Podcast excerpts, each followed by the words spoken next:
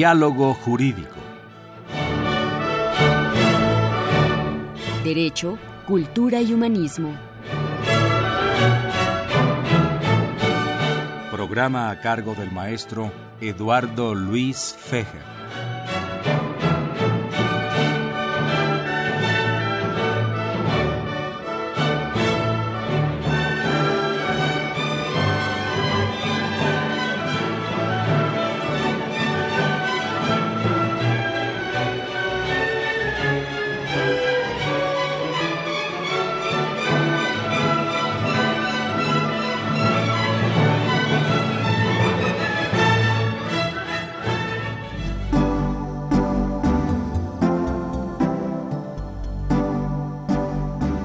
Está usted escuchando Diálogo Jurídico, Derecho, Cultura y Humanismo.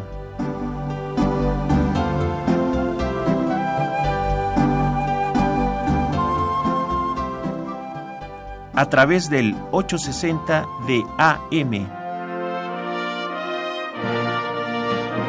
El alma mater del cuadrante.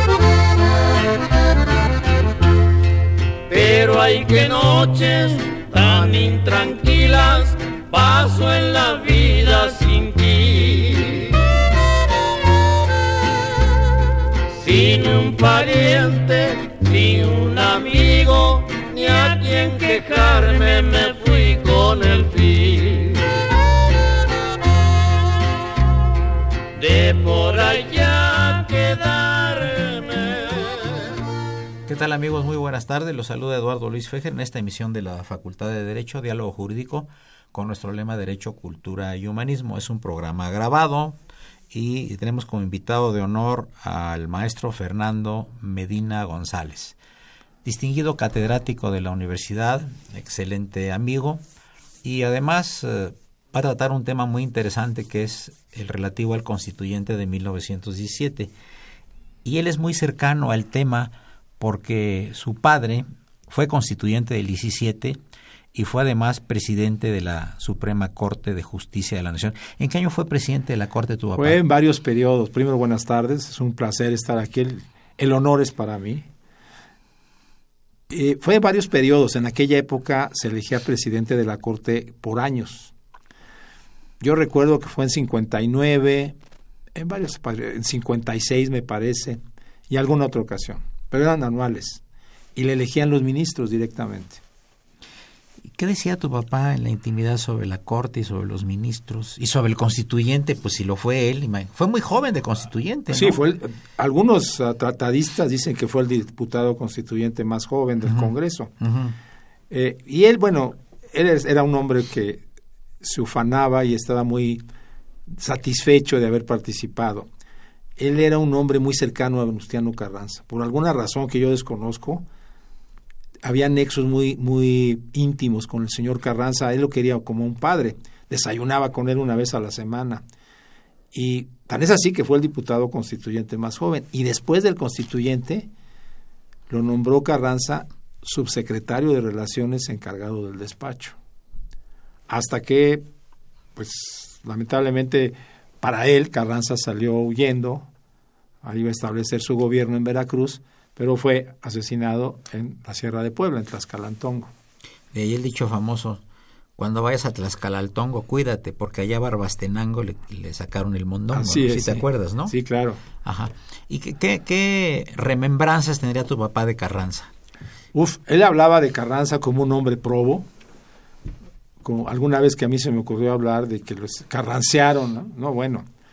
Me gustaría que le, le explicaras a- a- al auditorio, Fernando Medina, eh, el término carrancear que estaba muy en la época, ¿no?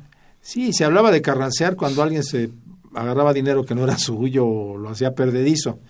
Y entonces a esa vez mi papá me dijo que no, que todo lo contrario, que era un señor que había muerto en la medianía republicana, había muerto casi pobre, y que en su vida, toda su vida como político y como persona, había sido un hombre muy prudente, muy ah, cuidadoso con los manejos de los dineros ajenos.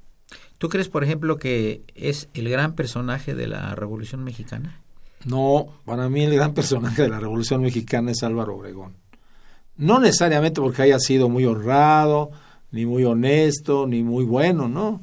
Pero yo creo que era el político, el estratega que México necesitaba en esa época, que cumplió una función muy importante. Lamento en ese sentido estar en desacuerdo con mi señor padre, pero a mí me parece que Obregón fue, bueno, cada uno en su momento, pero fue un hombre clave.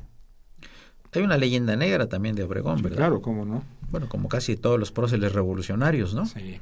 Pero eh, era un hombre que conocía profundamente las debilidades, yo creo, de los mexicanos, ¿no? La naturaleza humana. La naturaleza humana. Y bueno, la naturaleza humana mexicana, Claro. que es muy sui generis. Sí. Y supo manejar las cosas. Era un top- tipo muy hábil, no solamente como militar, sino como político. Ahora decían de, de Obregón que tiene una memoria privilegiada, ¿verdad? Sí, se habla de Además era muy buen escritor y poeta, ¿no? Sí, un hombre muy inteligente. Yo creo que, bueno, él se hubiera perpetuado más que Porfirio Díaz en el poder si no lo matan, ¿no? Pero era un hombre ambicioso, era un hombre muy audaz, muy atrevido. Yo creo que fue el caudillo, ¿eh? sin duda, para mí, aunque hay mucha gente que no está de acuerdo con eso. Ahora, la estrategia que tenían todos los revolucionarios, pues era, era aprendida sobre la marcha, ¿verdad? Ninguno Sobre fue a ninguna marcha. escuela de guerra, ¿verdad? Sí, no, ninguna. Bueno, algunos sí, había algunos que habían, eh, había el este, ¿cómo se llama este artillero de Villa?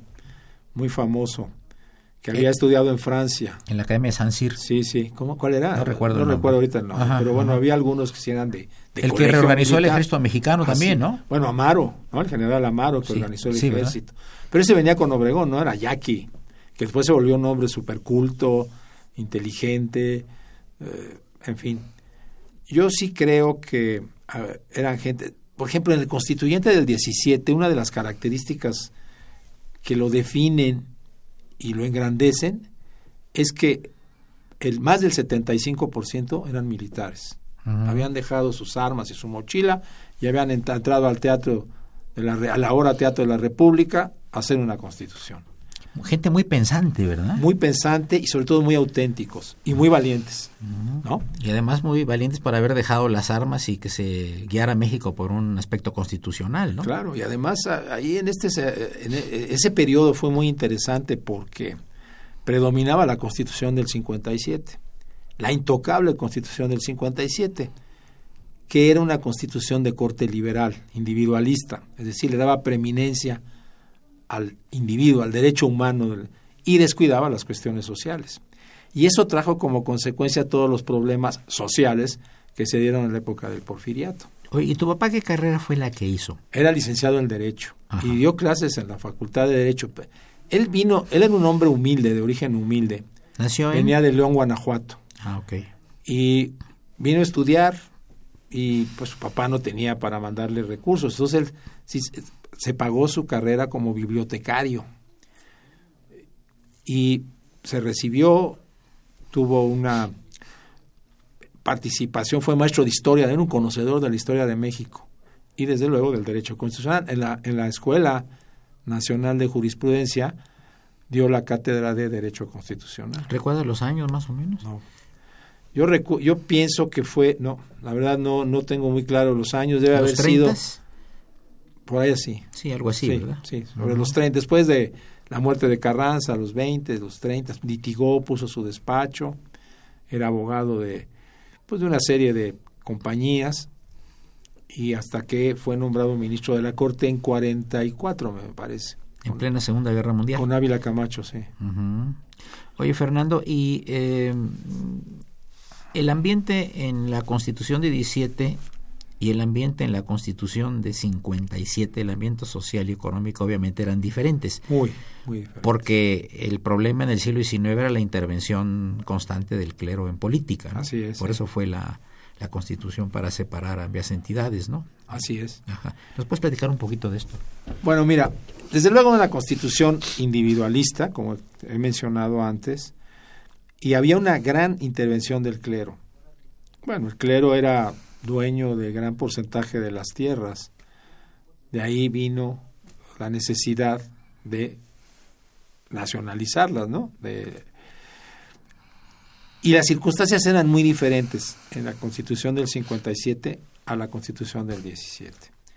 A mí me parece que la Constitución del 17 se fue dando, vamos, en un principio ni siquiera se había pensado en modificar la sacrosanta e intocable Constitución del 57. De hecho, el nombre de primer jefe del ejército constitucionalista se refería a la Constitución del 17, no, perdón, a la Constitución del 56, no a la del 17.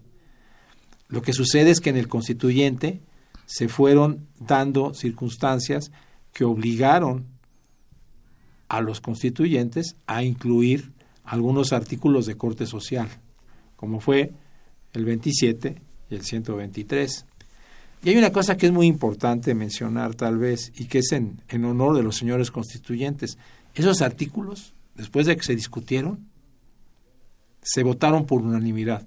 Todos votaron en favor de incluirlos en la nueva constitución. Claro que hubieron voces disidentes, decían que parecía un Santo Cristo con dos pistolas, ¿no? ¿Te acuerdas esa expresión sí. que hubo, no? Sí, de hecho en el Congreso Constituyente había tres grupos. El de los conservadores, que eran los carrancistas, el de los muy liberales, que eran los de Obregón, y uno de los moderados, ¿no? Y sin embargo, cuando se habló de estos artículos, hubo un consenso unánime de aprobarlos. Además fue un avance para el siglo XX, ¿no? Bueno, sin duda, yo creo que se puede considerar como la primera constitución socialista del mundo, inclusive antes que la revolución, que la constitución rusa, ¿no? Claro. Es, es la primera. Y la de Weimar también. La de Weimar también. Uh -huh. Es la primera constitución que eleva a carácter constitucional artículos que tienen que ver con las demandas sociales, ¿no? Como ¿Tú te la... acuerdas de la influencia de Pío IX en la Constitución de 57? No, no. Y fue interesante porque mandó decir que si la juraban los diputados de esa época los iba a excomulgar. Sí. Además, Maximiliano tuvo una junta con él antes de venir a México. Fue a verlo a Roma junto con Carlota y él le pidió expresamente que por favor aboliera la Constitución del 57. Aunque se dice que Maximiliano era todavía más liberal que Juárez, ¿no? Por eso no la abolió. Así es. Sí. Acuérdate que Maximiliano y Carlota llegaron en 1864 y, y luego ya terminó el, el, el, el, Segundo Imperio en 1867, ¿no? Sí, y además era una... Eh, la aristocracia europea eran masones, la mayoría, ¿no? La masonería era una actividad intelectual o era una actividad de los intelectuales, ¿no? Eran hombres muy cultos, que como tenían su vida económica resuelta, pues se ponían a estudiar, ¿no? Y, y parece que Maximiliano era un hombre muy liberal. Sin embargo, el doctor Conrad Ratz, que estuvo aquí, nos dijo que no era que no era masón él. Ah, ¿no? No, que cuando que Maximiliano no era masón, que cuando estaba detenido en Querétaro le mandaron a un masón y que le hizo las señas masónicas y que Maximiliano no las contestó.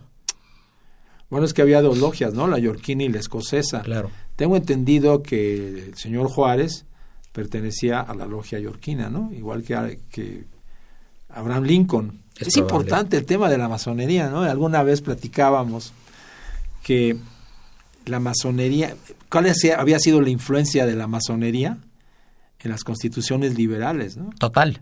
¿No? Todo es esto de igualdad, fraternidad, son ideas masonas. Entonces, Lincoln era un masón, Claro. Juárez también. Sí, los intelectuales de esa época, no sé ahora cómo está la masonería. Muchos, muchos, muchos del gabinete de Juárez también. Sí, claro, y gente culti- ese gabinete de Juárez y el constituyente primera. del cincu- era una de- sí, era una playa de ahí de in- intelectos De gente ¿no? brillantísimos, en, un en los conservadores y en liberales. Sí, sí. Entonces, no sé, yo había oído alguna vez que Maximiliano pertenecía a la logia europea, que era la escocesa, ¿no? Mm. El caso es que era un hombre liberal, ¿no? ¿Qué más nos puede decir de la Constitución de, de 17? Bueno, mira, algunas cosas que me parecen muy, muy interesantes son, por ejemplo, el hecho de que traje aquí algún apunte que nos puede servir para resaltar algunas de las cuestiones. Por ejemplo, uno de los rasgos distintivos del Congreso del 17 en cuanto a su integración como te decía hace un momento, decía, mi padre, lo, lo, dejó escrito en alguna conferencia, fue que cuando menos un 75% de los diputados eran de clase militar. Y que en dicha asamblea también intervinieron en forma importante campesinos, obreros, profesores y algunos profesionistas. Creo que había un actor también. Ah, eso no lo sabía. Entre ellos, sí, sí, parece que sí. Pero ese es, es de llamar la atención, militares campesinos, obreros y uno que otro intelectual. Interesante. ¿eh? Muy interesante porque crearon una constitución totalmente nueva. Sobre todo, tenemos que, que, que, observarla desde la perspectiva de esa época. Ya. Nos llama el maestro Padre Cronos, que es la primera parte del programa.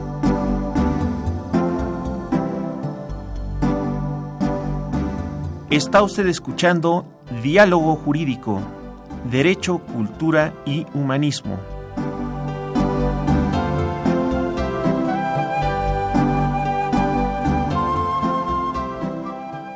A través del 860 de AM. El alma mater del cuadrante.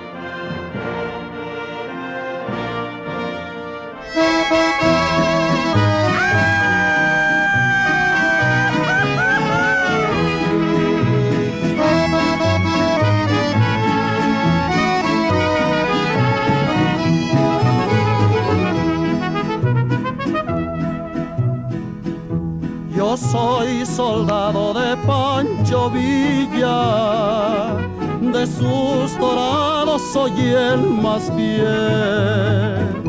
Nada me importa perder la vida, si es cosa de hombres morir por él. De aquella gran división del norte, solo unos cuantos quedamos ya, subiendo sierras, bajando montes, buscando siempre con quién pelear. Ya llegó y ya está aquí Pancho Villa con su gente, son sus dorados él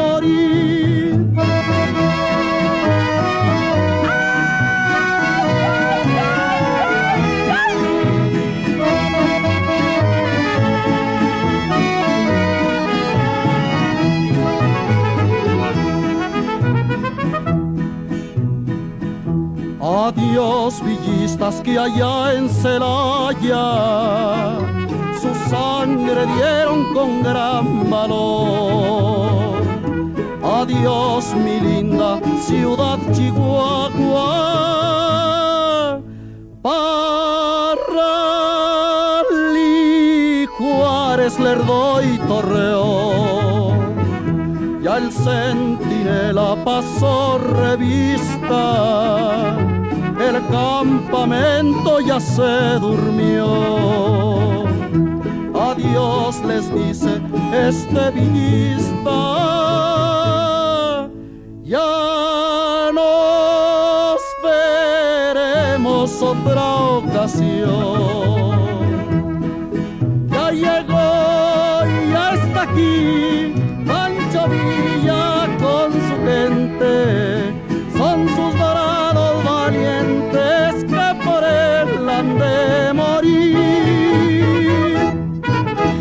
Preguntarle Fernando Medina, hijo de constituyente y distinguido profesor de la facultad, eh, ¿cómo se formó el artículo 123? Bueno, una de las motivaciones fundamentales de la revolución fue precisamente la injusta situación que existía entre trabajadores y patrones. Cuando los diputados obreristas del constituyente lograron que el artículo 123 formara parte del, texto constitucional, no solo consumaron uno de los actos más trascendentes de la revolución, sino que a lo más lograron incorporar el sistema social a un sistema político. Ahora, eh, el, eh, era, era ma mayor la cantidad de campesinos que de obreros, indudablemente duda, en esa época, sí, ¿verdad? sí. Era un país muy agrícola. Era un país más, más agrícola más- que... ajá. claro, Claro, que también le van a llegar después al, a la cuestión agrícola por el artículo 27, ¿no? Sí, Entonces, eh, habían obrajes, ¿no? Se le llamaban obrajes a las fábricas. Tenían, tengo entendido que sí. tenían sí. desde Tenían ese nombre. tenían sí. ese- los obrajes, ¿no? Y era obviamente era una, era una industria muy incipiente, ¿no? Sí, México era prácticamente agrario, ¿no? Era En la un- cual intervino mucha gente del extranjero, ¿no? Que fue traída por Porfirio Díaz para... Para sí. Ahora, ¿cuál es tu, tu visión sobre personal tuya sobre Porfirio Díaz? Fíjate que yo creo que es otro de los grandes caudillos de este país. Su gran error fue haberse perpetuado en el poder. Yo creo que es, una, es un defecto que, que acusan muchos mexicanos, ¿no? Y muchos y muchos personajes internacionales. Sí, pero en nuestra historia, bueno, ha sido casi una regla el hecho de que una vez que llegan al poder ya no quieren dejarlo, ¿no? Sucedió con el mismo Juárez, ¿no? Y luego Porfirio Díaz que se rebeló Santana. contra Santana. Pero entonces Santana es que el pueblo lo quería, ¿no? Lo Sí. iban a buscar, sí. se retiraba a su rancho de manga de clavo y la gente lo iba a buscar, es increíble. Entonces se daba el lujo de decir si sí o si no venía, ¿no? Oye, ¿y hubo alguna oposición de sobre el artículo 123 de la clase patronal y eso? Debe haber habido, no, no, no, no, no tengo los datos que lo consignen, pero yo lo que sí sé es que Pastor Roy fue el gran impulsor de ese artículo. A él se deben muchas de las discusiones que finalizaron con la redacción de ese artículo. Ahora, este, pues eh, realmente se la, la terminaron en 60 días, ¿verdad? Sí. Pues sí, porque fue a fines de 16 y principios de 17, Sí, ¿no? ajá. Fue en diciembre, Empezaron enero en y diciembre, 5 de febrero, ¿no? Hicieron coincidir las fechas con la de 1857, es Sí, curioso, idea, ¿verdad? yo, creo que, yo creo que era la idea, ¿no? Haberlo hecho así para que se viera que era un aniversario importante de la Constitución del 56, ¿no? Oye, ¿y cuál es tu opinión sobre el grupo de los sonorenses? Bueno, son precisamente los encabezados por Obregón, ¿no? Sí, claro. Pues eran unas gente. Mira, yo creo que la revolución, de la Huerta, ¿no? sí, la revolución mexicana la ganaron, la ganó Obregón, ¿no? En la batalla de Celaya le gana a Villa y ahí termina Villa.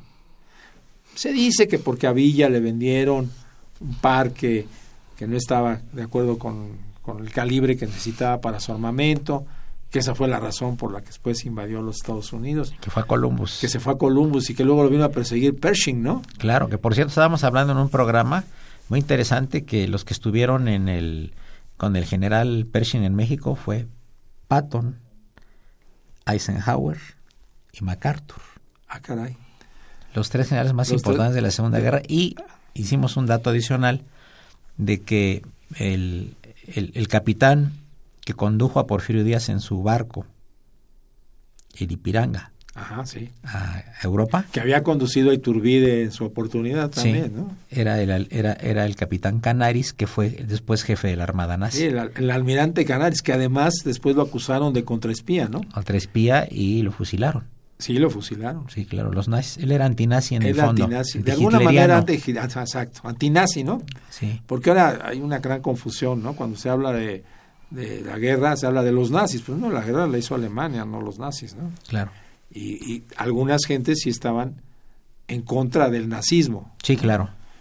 que bueno, es algo que aún no se explica, ¿no? Cómo en pleno siglo XX pudo surgir una filosofía, doctrina, régimen o como quieras llamarle, que se ha encargado de matar a tanta gente, ¿no? Sí. No lo puedes creer. En total se, se piensa que en la Segunda Guerra Mundial murieron más de 60 millones de personas.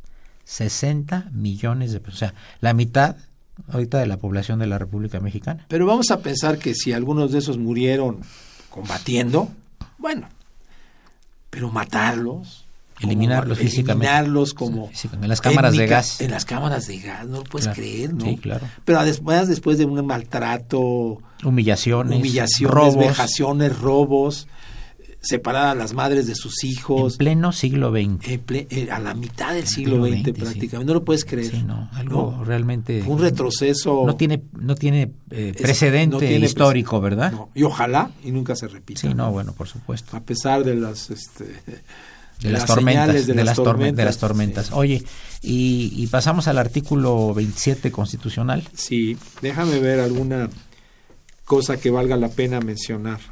Este, después de Obregón, ¿qué otro personaje importante te parece a ti interesante? Bueno, desde luego Villa y Zapata, ¿no? Sin duda. Además, eh, lo comentábamos hace un momento fuera del aire. Para mi gusto, Villa y Zapata tienen más arraigo popular que Carranza y que Obregón. Yo creo que el personaje más conocido internacionalmente mexicano es Pancho Villa. Y entre otras cosas por su incursión ahí a- al vecino No, pero país del norte. si tú hablas Pues, de Pancho Villa en China y en Japón van a saber quién es. Sí, sí, no van a saber quién es Obregón ni Carranza. Y era un hombre sumamente popular, ¿no? Sí. Y muy inteligente. Muy. Yo creo que sí. eh, No bebía alcohol, por ejemplo. Eh, se casó, dicen que 30 veces. Y una vez se casó con la misma mujer porque ya no se acordaba porque era de las primeras. Además se casaba Oh. con todas las normas de ley, ¿eh? sí. Religiosas. ¿eh? Yo creo que es un hombre con gran arraigo popular, sin duda un caudillo de la revolución. Pero haz una, Fernando, ¿tú has visto alguna gran avenida en México que se llama Francisco Villa? No. No, ya ves qué trabajo costó que lo pusieran en la Cámara de Diputados, ¿no? Letras de oro. Sí, porque como todos los caudillos tienen una leyenda negra, ¿no? Todos la tienen, ¿no? Yo creo que cualquier caudillo eh, tiene luces y sombras en sus gestiones, ¿no? Y Villa, sin duda, ¿no? Yo le digo a mis alumnos de, de la facultad, a los que les doy historia del derecho mexicano, que no podemos juzgar a los personajes eh, desvinculándose de su tiempo en lo absoluto. ¿no? Claro. Yo no puedo juzgar a Villa o a Obregón o a Porfirio Díaz con los ojos del siglo XXI. Sería ni un la, error. his- Ni la historia de cada uno de ellos, ¿no? Claro. Villa tuvo una historia terrible en su niñez y su juventud. Creo que mató a su a un hacendado, ¿no? Porque se metió con la hermana, una cosa así. Sí. Entonces había motivos justificadísimos para que fuera un rebelde. Y cambió su identidad, ¿no? La de Cambió, Doroteo Arango por la de Pancho Villa, ¿no? Y luego yo creo que realmente se había retirado a su rancho, ¿no? Sí. Que por cierto, este, eh, eh, una, eh, digamos, de, de cine, una, una empresa de cine americana lo contrató para ver varias partes de la Revolución Mexicana y le pagaron 10 mil pesos oro Ah, caray. Porque hicieran batallas. Quería, nada más que él decía, pues las batallas las hago en la noche, ¿no? Pues necesitamos que las haga usted en la mañana porque en la mañana sí hay luz y en la noche cómo vamos a ver. Fíjate que ese es otro rasgo característico que enaltece a estas gentes. Eran, eh, eran gente, en su mayoría, no eran ambiciosos, no eran, es decir, no ambiciosos de atesorar y atesorar sin límite, como hemos visto que ahora sucede, ¿no? Fortunas que no se las van a acabar ni ellos, ni los hijos, ni los nietos. Estos hombres, pues sí, Tenían su rancho. Tenían su rancho, Una casita. Tenía, sí, Sus su novias. lujo, sus novias, sus placeres ahí. Pero no iban más allá de eso. Y hablando de los constituyentes, yo te podría decir que, si no todos, la gran mayoría eran hombres que murieron en la medianía republicana. Vamos a pasar al siguiente segmento en unos momentos más, amigos. Gracias.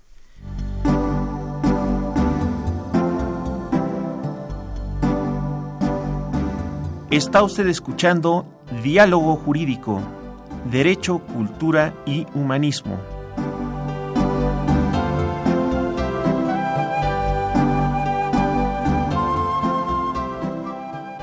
a través del 860 de AM. El alma mater del cuadrante.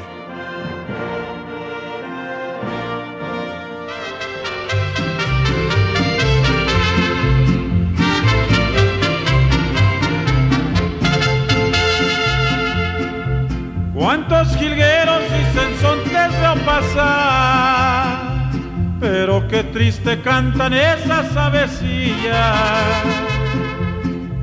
Van a Chihuahua a llorar sobre Parra, donde descansa el general Francisco Villa. Y lloran al ver aquella tumba donde descansa para siempre el general, clavel, sin flor alguna, solo hojas secas que le ofrenda el vendaval.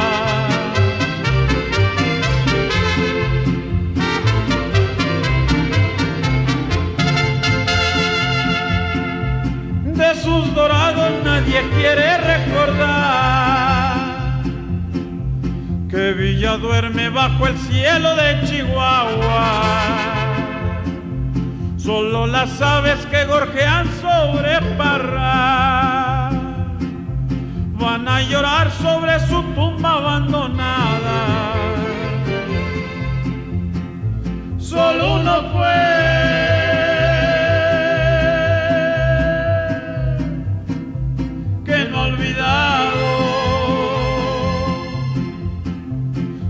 sepulcro su oración va a murmurar. Amigo fiel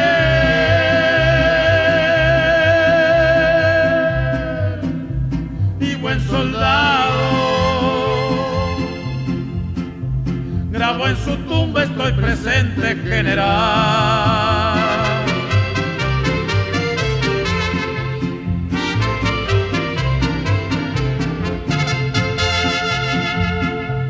Canten jilgueros y sensontes sin parar. Y que sus trinos se oigan en la serranía.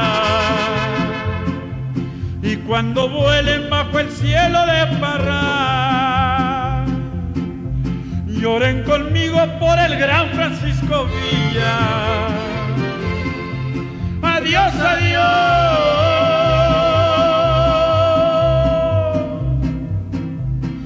avecillas. Yo también quiero recordarle a mi nación que allá en Barra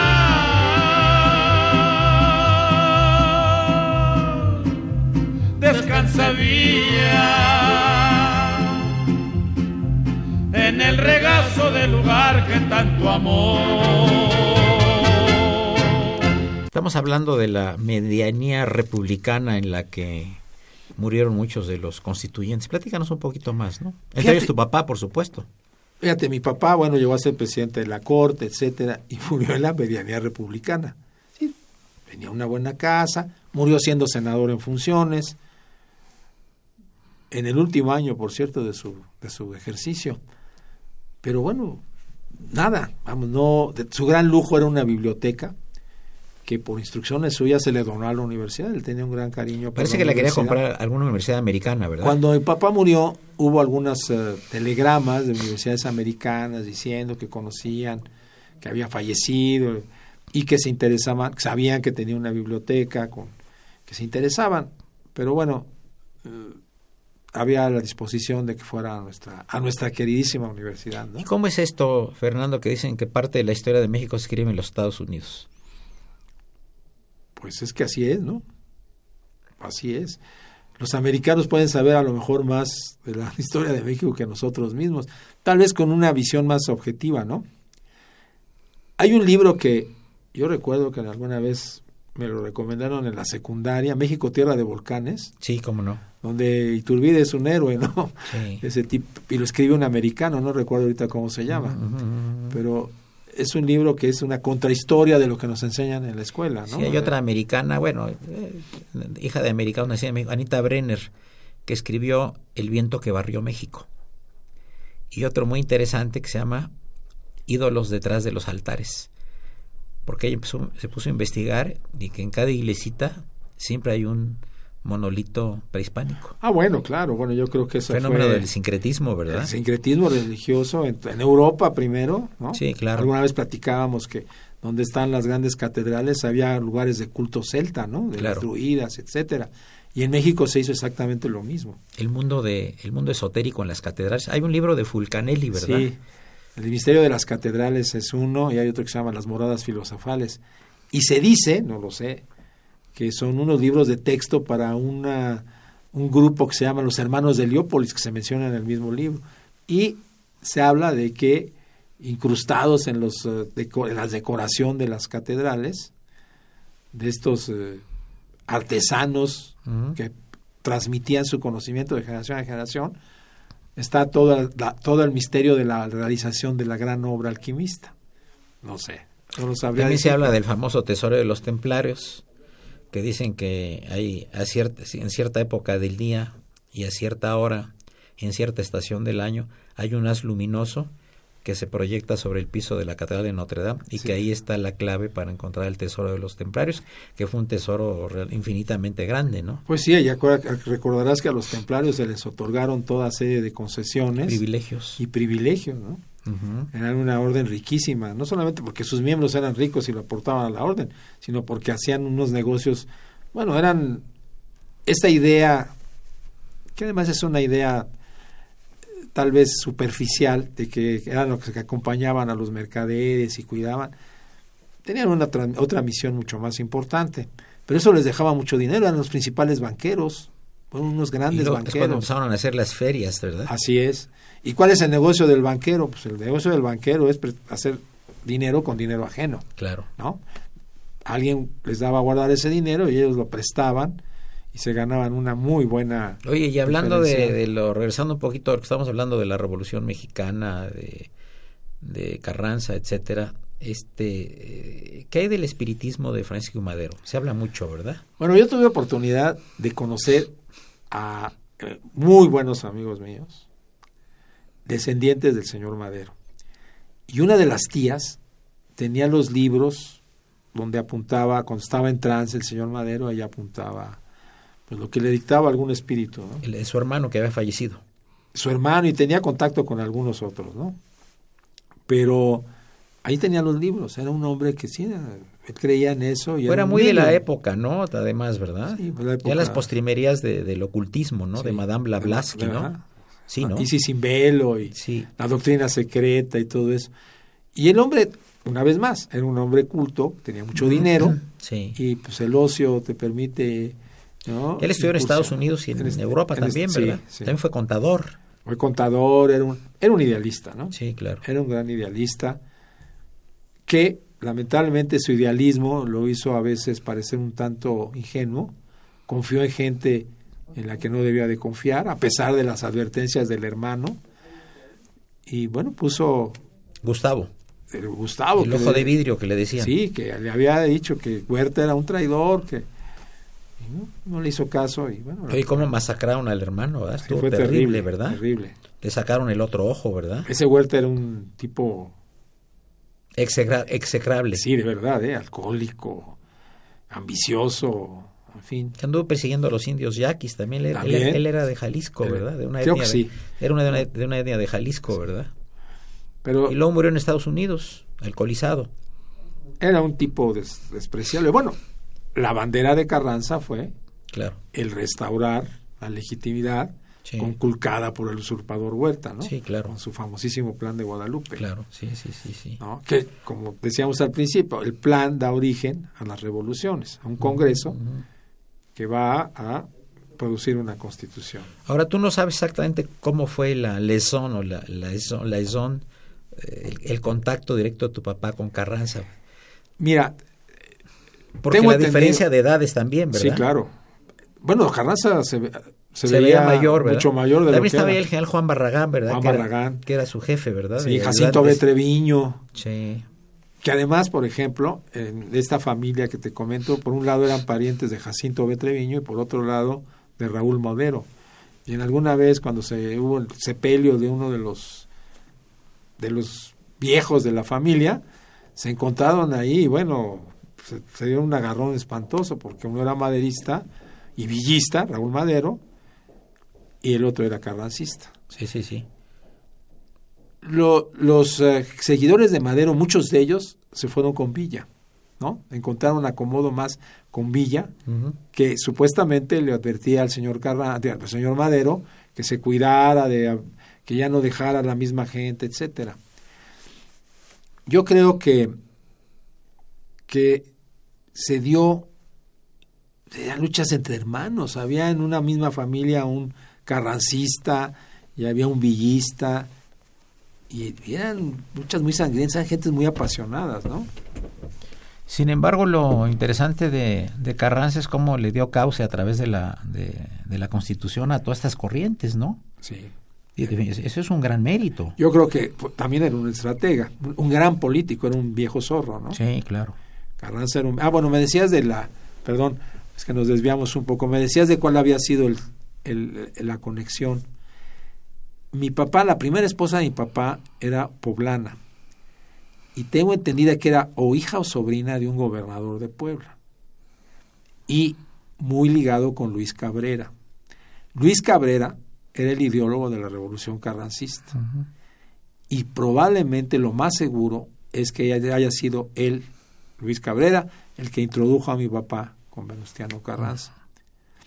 Por ahí está la, la relación. Porque muchos años después, en 44, cuando llega un presidente, 44 que llega Ávila Camacho, no Ajá, estoy muy seguro si fue Sí, 44, sí, de 40 a 46. que era claro. poblano también, Sí.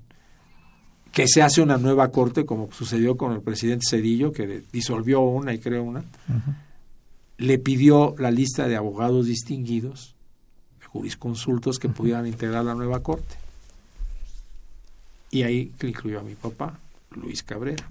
Qué interesante, amigos. Volvemos en unos minutos más con el maestro Fernando Medina para la última parte de, este programa. Gracias.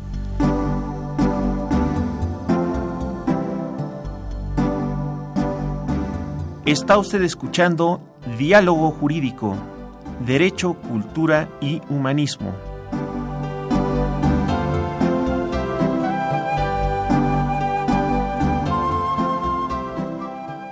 A través del 860 de AM. El alma mater del cuadrante.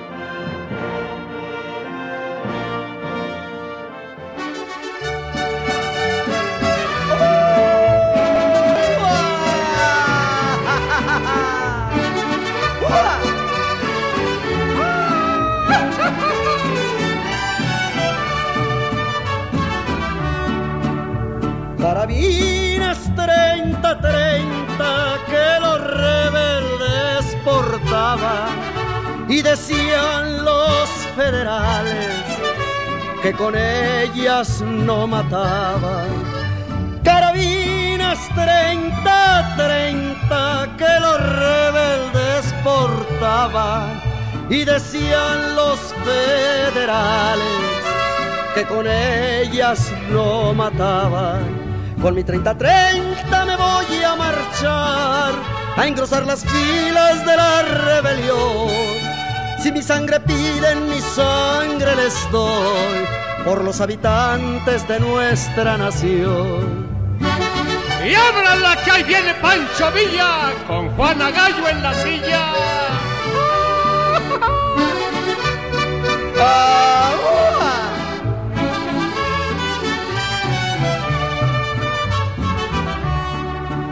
Gritaba Francisco Villa, donde te hallas, Argumedo, ven párate aquí adelante, tú que nunca tienes miedo. Gritaba Francisco Villa, donde te hallas, Argumedo, ven párate aquí adelante tú que nunca tienes miedo.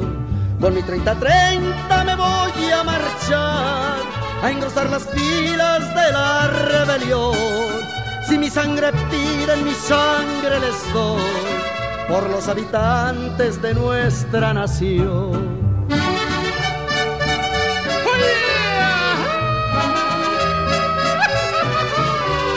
¡Arriba el norte! ¡Sí, señor!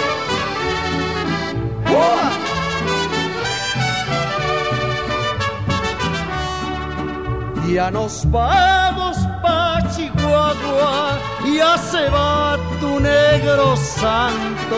Si me quebra alguna bala, ve a llorarme al campo santo. Ya nos vamos pa' Chihuahua, ya se va tu negro santo. Si me quebra alguna bala, ve a llorarme al campo santo. Con mi 30-30 me voy a marchar, a engrosar las filas de la rebelión. Si mi sangre pide, en mi sangre les doy, por los habitantes de nuestra nación. Pues ahora nos falta hablar un poco del artículo 27. Sí, mira, traigo aquí unos apuntes precisamente de alguna conferencia de mi papá, en donde decía que la Constitución 57 había dejado la propiedad de la tierra en la misma condición feudal en que se encontraba. Todo ello a pesar de reiteradas y persuasivas invitaciones de Ponciano Arriaga para que la Asamblea afrontara ese problema. El contenido del artículo 27 de la Constitución del 57 fue duramente combatido por un liberalismo social que finalmente sucumbió ante el liberalismo individualista que imperaba en esa época. Son, son apuntes de tu papá. Son de parte de una conferencia que dio que habla del constituyente del 57, que por cierto, yo alguna vez eh, eh, le proporcioné esto a la facultad y lo publicaron en, un, en uno de esos libritos. Ujú, sí, sí.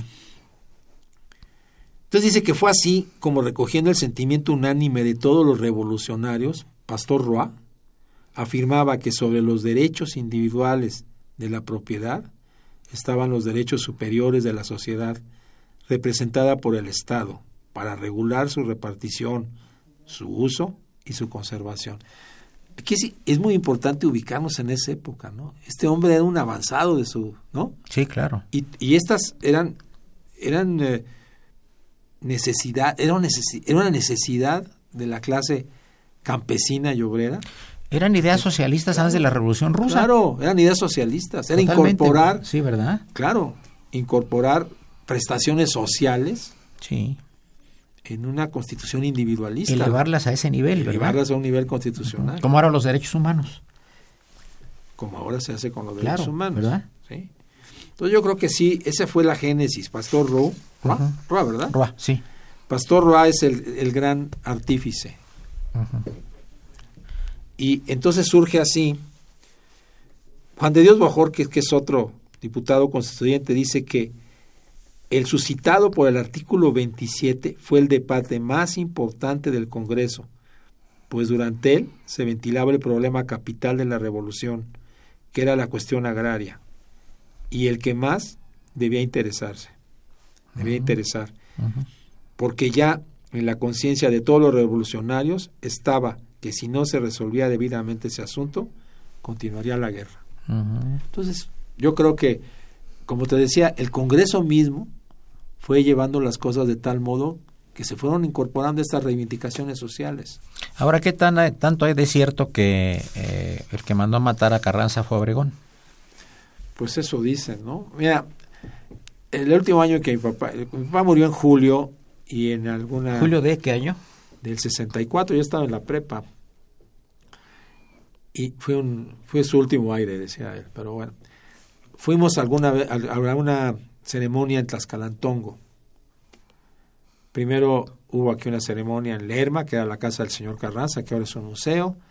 Y después fueron todos a, a Tlaxcalantongo. Y él me platicó que aparentemente iban de huida todos y llegaron a Villajuárez, iban a pernoctar en Villajuárez, pero un coronel Herrero, Sí, claro. Rodolfo Herrero. Rodolfo Herrero lo convenció de que mejor fuera a Tlaxcalantongo, que iba a ser más seguro, y ahí lo, Pues, se, se acostaron eh, realmente en una choza, ¿verdad? en una choza, sí. Y ahí lo hicieron pedazos, ¿eh? Porque Sí, si sí. ves el traje de Carranza que está en el museo, está todo perforado. Sí. Y luego lo más increíble fue la huida de todas las gentes que venían con él. Un via crucis. Y sí, los perseguían las gente de Obregón. Y en esa ceremonia hubo un orador que empezó a hablar, en esa ceremonia que hubo en Tlaxcalantongo, un orador que empezó a hablar en favor de Obregón. Y uno de los viejitos diputados constituyentes que estaba ahí se paró y dijo, yo no puedo estar aquí bajo el mismo techo del hombre que asesinó al primer jefe y se fue. Y se fueron con él varios. Que algo hay de eso, ¿no? También dicen que mandó a asesinar a Villa. ¿no? Sí, sí, sí, claro. Pero había algo que un día comentábamos tú y yo en relación con la muerte de Zapata, que se dice que lo mandó matar Carranza, ¿no? Que, que a lo mejor Zapata ni siquiera lo mataron, ¿no? Que todavía vive. Sí, claro, tenemos a Cuauhtémoc Guerrero, que es sobrino bisnieto Ajá. de él y que tiene un estudio muy completo sobre que el que, que realmente fue suplantado Zapata y que el verdadero Zapata huyó al Líbano. Interesante. y pues tiene toda la cosa antropométrica, tiene las fotos, es más cuando llevaban el cadáver a, a la- velarlo a la casa de la familia, las hermanas no reconocieron el cadáver, dije, este no es nuestro hermano. No sé si tenía algún lunar o alguna cosa en el cuerpo y entonces este eh, es- esa es una es una versión que tiene él y que la sostiene científicamente y que ha dado conferencias. Le voy a invitar a la Facultad de Derecho a Gutemo Guerrero que el padre Cronos, Francisco Trejo, fue el que con- nos hizo favor de contactarlo. Este, y va a ser una conferencia muy interesante. Claro, cómo no, qué interesante. Tiene diapositivas y todo, ¿no? Además Zapata fue un gran caudillo, ¿no? También decían lo mismo de, de Maximiliano, ¿no? Que se fue a vivir a, a República del Salvador y se puso el apellido Caballero, De eso no sabía. ¿sí? Que fue otra persona a la que fusilaron ahí en el Cerro de las Campanas. ¿Tú qué opinas de que lo hayan fusilado? ¿A quién? A Maximiliano. No, bueno, pues mira, te voy a decir una cosa. La mamá, cuando llegó el cadáver allá a Austria, dijo, este no es mi hijo. Y una madre reconoce a su hijo. O no sé si lo haya dicho porque el estado en que llegaba el cadáver. No, porque había Venía. fallado, ¿no? Yo creo que un poco Aparte. lo que le pasó al zar, ¿no? Que, que estaba avergonzado de haber perdido el gran imperio, A Nicolás II. a Nicolás II. Y Francisco José, el hermano de Maximiliano, pues perdió el gran imperio austrohúngaro, ¿no? Claro, sí, sí, sí. Era una vergüenza para su familia. Sí, digo, sí, los verdad. Habsburgo, ¿verdad? Sí. Entonces yo creo que a lo mejor en ese sentido dijo la mamá, este no es mi hijo. ¿cómo? Pero, querido Fernando, me estás entrevistando ahora tú a mí. no, te están cambiando aquí los haciendo- papeles. Estoy haciendo un comentario. Ah, ¿no? bueno, eres bueno. un hombre muy culto.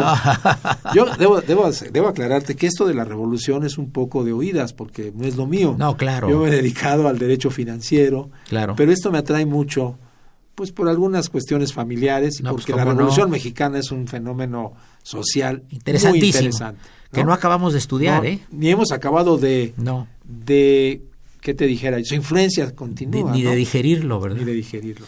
Ahora yo platico con los alumnos, ¿no? La Constitución 17 es, es, es una maravilla, pero está demasiado grande para nosotros, ¿no? Sí. Porque no se cumple. No hay una educación para la Constitución, ¿no? No sé qué opines. No, yo estoy totalmente de acuerdo. Además ya no queda mucho de la Constitución original, tiene más de 600 Modificaciones. Modificaciones. Pero eso, eso no está mal porque están adecuándola a los tiempos, ¿no? Yo sí pienso, como, junto con algunos de los constitucionalistas de la facultad, que ya es más, a veces hasta un reglamento, ¿no? Una constitución, para mi gusto, debe tener 20, 30, 40 Tipo la Constitución torales. americana. Sí. Y ya lo demás, la ley reglamentaria y luego los reglamentos. Aquí hemos abusado de, los regla- de la facultad reglamentaria. Oye, o, o- o quieres regresar a los sentimientos de la nación, ¿no? Más o menos. 23 puntos, ¿no? Oye, no, no necesitarías más, ¿no? Para establecer las bases Y después las leyes y orgánicas, luego ¿verdad? todas las leyes orgánicas. Pero aquí hemos abusado hasta de la facultad reglamentaria. Los reglamentos a veces van más allá, no solamente que de la ley reglamentaria, sino de la Constitución. Ya, ya son reglamentos metaconstitucionales, Así ¿no? es, sí. Sí, sí, sí, sí. Y, bueno, Pues amigos, yo creo que hemos llegado a la parte final del programa. Yo le quiero agradecer muy cumplidamente al querido maestro Fernando Medina González, muy distinguido catedrático de la Facultad de Derecho y excelente amigo, eh, su presencia, comentarios. Eh, obviamente él tiene su brillo propio, pero sin duda lo ornamenta el ser hijo de Odilaro Medina, quien fuera presidente de la Suprema Corte y eh, quizá el constituyente más joven de 1917. La mejor de las tardes, soy Eduardo Luis Fejer, continúen esto Radio Universidad Nacional Autónoma de México, el alma mater del cuadrante.